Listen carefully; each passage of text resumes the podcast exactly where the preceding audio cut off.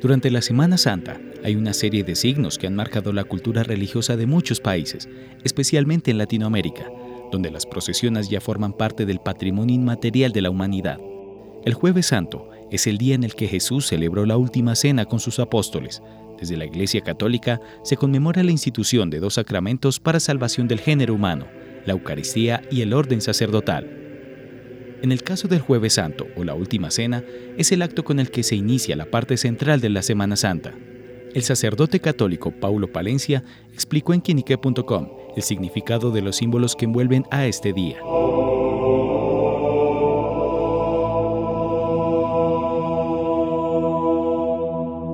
El jueves santo es el día en el que Jesús celebró la última cena con sus apóstoles.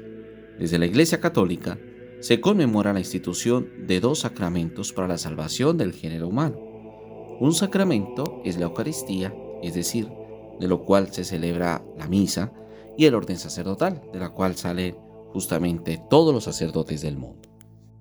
Para poder quizá entender un poco lo que significa este jueves santo, podremos empezar a entender qué significa un mandamiento que lo renueva todo.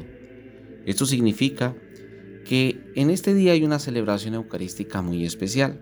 En ella, el sacerdote realiza un gesto que identifica esta ceremonia, que se llama el lavatorio de los pies, a 12 personas de la asamblea. Cada uno de ellos representa a uno de los apóstoles. Con este gesto es Jesús mismo quien se pone enfrente de los hombres haciéndose paradigma, modelo y medida de amor a través del servicio. Como dice el Evangelio según San Juan, si pues yo, el Señor y el Maestro, os he lavado los pies, vosotros también debéis, unos a otros, lavaros los pies, porque os he dado ejemplo para que hagáis como yo os he hecho. Así se recuerda cómo el Papa Francisco hace este gesto principalmente en las cárceles o en los hospitales, como un gesto de servicio y humildad a los más necesitados. Además, este se llama lo que es el mandamiento del amor. En este día, jueves santo, recordemos lo que nos dice el Evangelio según San Juan. Os doy un mandamiento nuevo, que os améis unos a otros para que así, como yo os he amado, vosotros también os améis unos a otros. Este mandamiento del amor del Señor recibimos, precisamente la palabra mandamiento nuevo, se llama la caridad, es decir, una propuesta que es un reto, y es un reto que comienza de Dios, en la cual todos debemos responder con la ayuda hacia los más necesitados, por medio de compartir nuestra vida con los demás. Este nuevo mandamiento no consiste solo en cumplir las normas, que de por sí pueden llevarnos a la muerte, sino extender la bondad hacia los demás. Este mandamiento no es un sentimiento o un mandamiento del amor, como tal un mandamiento, sino es una expresión del amor de Dios. Ahora, todo esto que hemos comentado, ¿qué significa para todos nosotros? En este día, el jueves santo, recordemos que hace parte de lo que se llama el triduo pascual, que es la pasión, muerte y resurrección de Jesús. Esto quiere decir que desde el jueves hasta la vigilia de Pascua, es decir, el sábado en la noche, la iglesia renace y renace cada año como significado de una continua vivencia del amor de Dios.